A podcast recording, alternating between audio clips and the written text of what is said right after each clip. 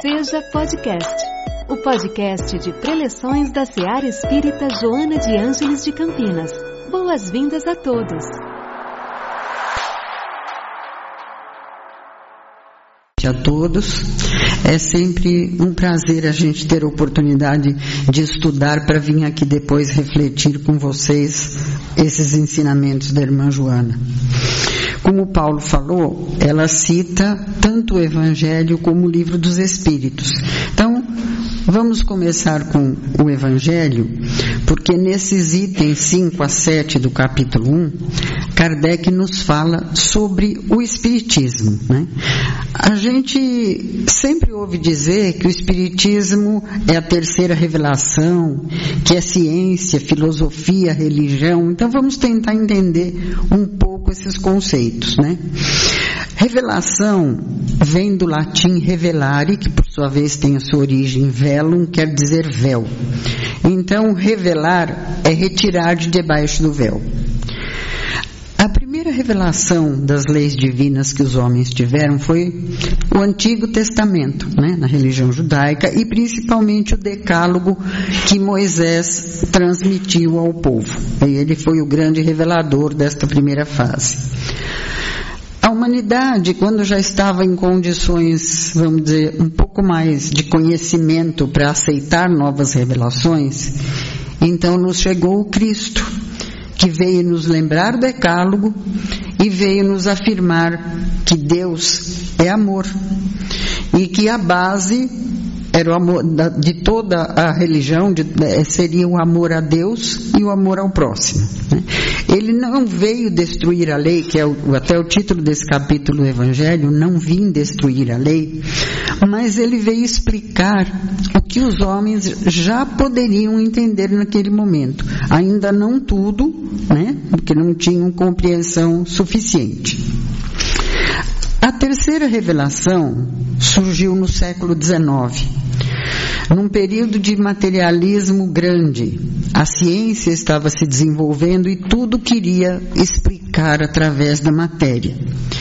Então era um período em que o Estado, a religião, enfim, todos os poderosos se utilizavam para eles ma manipularem as consciências, eles se utilizavam do temor a Deus. Então as pessoas eram todas tementes a Deus, tinham medo. Tinha esquecido já de amar, eles só tinham medo. E quando começou nesse, eh, esse processo do, do espiritismo, vamos dizer, começou como era um divertimento social.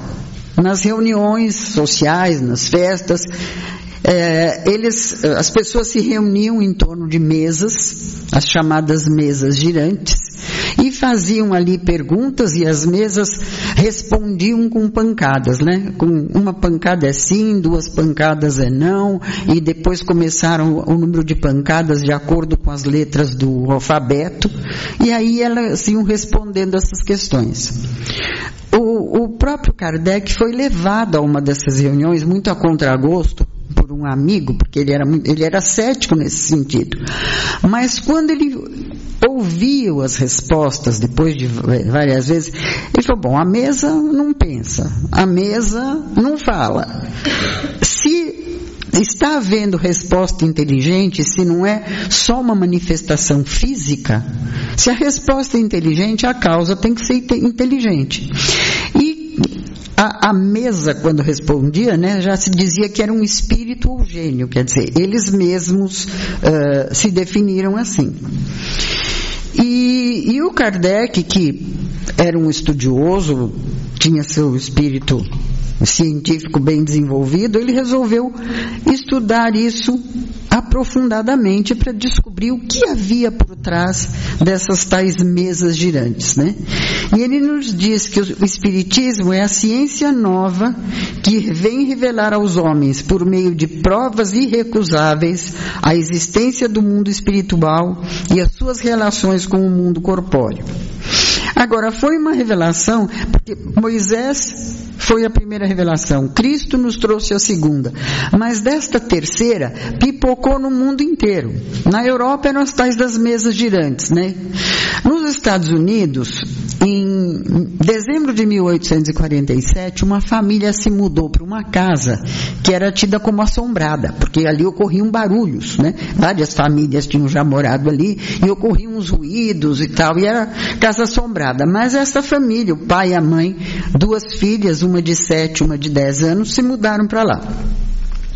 Aí começaram a a surgir esses ruídos mesmo. Tanto que as duas meninas ficaram amedrontadas, porque não se descobria a causa. Não era rato, não, não era nada, não achava. Até que no dia 31 de março de 1848, os sons se tornaram muito fortes. E uma das meninas, a menor, de sete anos, resolveu desafiar aquilo e, e, e falou assim: Senhor pé rachado, faça o que eu faço. Quando eu bater palmas uma vez, o senhor deu uma pancada. Quando eu bater palma duas vezes, o senhor deu duas pancadas. E assim foi. E foi respondido. Ela batia palmas uma vez, era uma pancada, duas eram duas, e assim por diante. Então aquilo deixou todo mundo meio em alerta. No fim, chamaram, vieram os vizinhos eh, e começaram a fazer as perguntas também dessa história, através de pancadas ou do, das letras do alfabeto. E foi contada a história de que ali o, quem estava se manifestando tinha sido assassinado naquela casa e tinha sido roubado. Ele entrou ali como um mercador, um caixeiro viajante, enfim. Foi roubado e assassinado. E dizia que tinha sido enterrado ali mesmo. Enfim, é, lógico que esse processo todo foi muito demorado, porque com o número de letra de, de, de, é, demora para se conseguir as mensagens, né? Mas em novembro de 1904, encontraram realmente enterrado na adega o cadáver de um homem. É, isso aconteceu em Hydesville, nos Estados Unidos, e as irmãs Fox, as duas, a Kate e a Margaret, durante muito tempo continuaram com esta mediunidade. Ora, para isso, não havia explicação acadêmica. A ciência virou as costas e, e foi deixando para lá. Mas Kardec não era assim. Então Kardec foi mesmo pesquisar.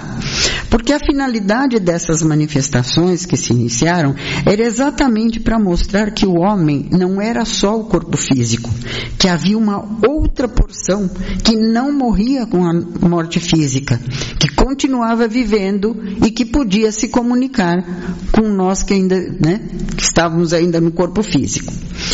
E Kardec se utilizou então do método científico, ou seja, observar os fatos, coletar dados, elaborar hipóteses para serem confirmadas e depois formuladas as leis. E foi isso que ele fez, com mais de mil médiums diferentes, de locais diferentes. E desse estudo, então, surgiu a doutrina espírita, quer dizer, é uma ciência porque seu objeto é o espírito e o mundo espiritual e as leis que o regem, e é uma filosofia, porque formou-se todo um corpo doutrinário ali a respeito do pós-mortem, de onde viemos, para onde vamos, o que estamos fazendo aqui, né? E não deixa, se tornou também religião no sentido de que esse corpo doutrinário, essa filosofia, seguia absolutamente a moral cristã. Então passou a ser uh, as três coisas, né? É, ciência, filosofia e religião. Então o Espiritismo veio para confirmar que o homem não precisava temer a Deus Quer amar a Deus, mas amar ao seu próximo. Porque Deus é um Pai amoroso que sabe que nós erramos, mas que nos dá novas oportunidades para a gente corrigir o erro. Então, em vez dos dois extremos, o fogo do inferno ou aquela beatitude ociosa do céu, que fica sem fazer nada, ou quem sabe tocar harpa, pelo menos toca harpa, mas quem não sabe fica sem fazer nada.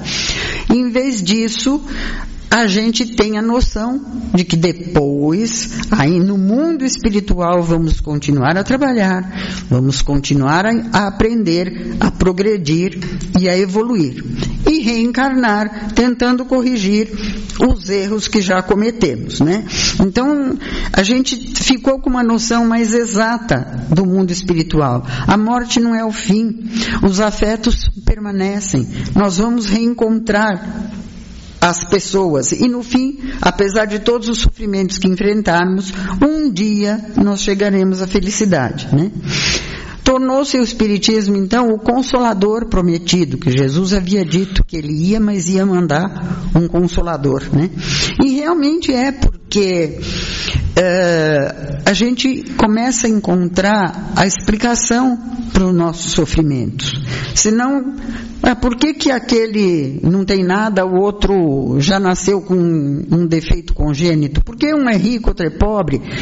Ou seja, são coisas muito difíceis da gente entender, mas quando a gente começa a pensar nas diferentes existências que nós tivemos, nós começamos a entender e a aceitar o sofrimento como uma consequência da nossa imperfeição. Lógico, a gente quando perde um ente querido fica triste, é evidente, né? Vieram me perguntar, mas espírita também chora quando? Lógico, chora, fica triste, sente ausência, apenas a gente não se revolta, porque a gente sabe que depois vai reencontrá-lo, né? E a gente passa a não ter medo da morte, porque a gente sabe, morri, eu só deixei um corpo velho, gasto, como quem larga uma roupa velha e pega uma nova para sair. Né? Então, isso funciona muito, eu acho que como um, um consolo e um respaldo de vida para a gente continuar apesar dos pesares. Né? Nesse capítulo do Evangelho, no mesmo item 5, está o, o, o seguinte: Espíritas, amai-vos, este o primeiro mandamento. Instruí-vos, este o segundo. Então, antigamente, as pessoas preconceituosas diziam que Espiritismo era religião de ignorante. Pelo contrário, porque a gente, para entender a doutrina, tem que estudar. E aqui eu refaço a propaganda do ESD para que vocês se inscrevam, né? E possam aprender essa doutrina, como dizia Kardec, que quem quer se, se, tornar versado numa ciência, ele tem que estudar metodicamente, começar do princípio e acompanhando todo o encadeamento das ideias, né? Ninguém pode querer resolver equação de segundo grau se não, não sabe nem os números, né? Então a gente tem que devagar mesmo. E assim é com o espiritismo, quer dizer, nós vamos ao, aos pouquinhos nós vamos aprendendo. Mas Kardec também alerta: você deve escolher os seus professores e trabalhar com assiduidade. E ele enfatizava: só garantia existe para o ensino dos espíritos: a concordância que haja entre as revelações que eles façam espontaneamente, servindo-se de grande número de médios estranhos uns aos outros e em diversos lugares. Né? Isso se refere a essas comunicações a respeito dos princípios da doutrina, porque em reuniões levianas, evidentemente, os espíritos superiores não vão comparecer. Né? Por isso que ninguém conta para a gente quais são os números que vai, vai dar na loteria, né? porque não é essa a finalidade. A finalidade é de ensinamento. Né? Agora, nos alerta a irmã Joana que não basta a gente travar contato com o estudo, com o grupo mediúnico, não adianta ficar só estudando, estudando. Nós precisamos é fazer a nossa própria renovação, esta reforma. Vamos dizer, nos concentrarmos no nosso eu, não egoisticamente, mas nos concentrarmos para entender por que agimos de tal maneira, que nós, como nós podemos mudar o nosso modo para nos melhorar e entendermos o verdadeiro amor ao próximo. Né? ela nos diz que para que nós possamos compreender bem o Espiritismo, fazendo dele um farol para iluminar nossa vida, é não só estudar, mas introduzi-lo em nós, modificando-nos, deixando de lado o homem velho para seguir a lei de amor proposta por Jesus. Ela diz o seguinte, que a mensagem, a, ante a mensagem espírita, que é o título, né, verifica se entraste pura e simplesmente na doutrina ou se a doutrina encontrou porta de acesso para se estabelecer no teu coração. E aí eu me lembro de uma foto de um quadro que várias vezes vi pela, na internet. É uma porta sem maçaneta e Jesus batendo a porta. E quando questionaram o pintor por que, que aquela porta não tinha maçaneta, ele respondeu que aquela porta representava o coração do homem e que ela só se abre pelo lado de dentro. Então é bem assim também, temos que abrir o coração para que a doutrina entre, senão ela vai ficar do lado de fora só embelezando as palavras e se propagando assim, sem finalidade. Eu acho que Espiritismo, na verdade, como um aspecto religião, é uma das mais difíceis de serem seguidas. Porque há religiões em que você vai a um culto semanal, ora, Pronto, cumpri minha obrigação da semana e acabou. Não existe mais, ela só existe naquele lugar, naquele ambiente, né? Mas o Espiritismo não. Não obriga ninguém a frequentar culto. Ninguém é obrigado a vir aqui na quarta-feira, escutar palestra e tomar passe. O Espiritismo não obriga isso. O que ele pede é que a pessoa reformule os seus conceitos internos e que aprenda que nós não vivemos sozinhos e que nós, uh, a nossa vida não é ficar de bracinho cruzado, mas nós temos que trabalhar e auxiliar os que estão ao nosso redor, né? colaborando com a obra do Pai, porque como Jesus dizia, meu Pai trabalha até hoje e eu também. Né? Então, se a gente espera uma vida de ociosidade, melhor procurar outra religião. Nessa não tem. Agora, o espírita que internalizou mesmo a doutrina, ele se modifica, ele já não se melindra com facilidade. Às vezes as coisas que uma pessoa diz, é, ele pode até ter uma certa mágoa de ter ouvido aquele insulto, mas ele sabe que cada um está numa fase evolutiva e que cada pessoa é o melhor que ela pode ser naquele momento. Ela pode se melhorar, mas até aquele momento ela é daquele jeito. Então que nós temos que entender essas coisas. O espírita não se fixa em ideias negativas, porque ele sabe que o pensamento caminha em ondas e que pensamentos maus atraem pensamentos maus e pensamentos bons atraem pensamentos e energias boas. Né? Uh, ele não é um fanático que quer a todo custo convencer os outros a praticarem o espiritismo e nem endeusa os, vamos dizer, dirigentes ou líderes espíritas, porque ele sabe que todos são homens ainda imperfeitos. Perfeito aqui só teve Jesus. Então ele não é fanático, ele raciocina, ele pergunta, ele indaga, porque o Espiritismo nos permite indagações, não, não há dogmas. Né? É, é assim porque é assim. Não. Então ele aí vai começando a, a, entender todas as alegrias e as vicissitudes da sua vida, vai aceitando, vai assumindo responsabilidades e compromissos. Começa pela sua casa, tentando acender a lâmpada do, do Evangelho dentro de casa. Depois, para um próximo um pouquinho mais distante. Enfim, ele entende que ele pode agir com palavras, com ações, com pensamentos e com orações e com os ouvidos, porque muitas vezes as pessoas precisam falar e a gente precisa saber ouvir.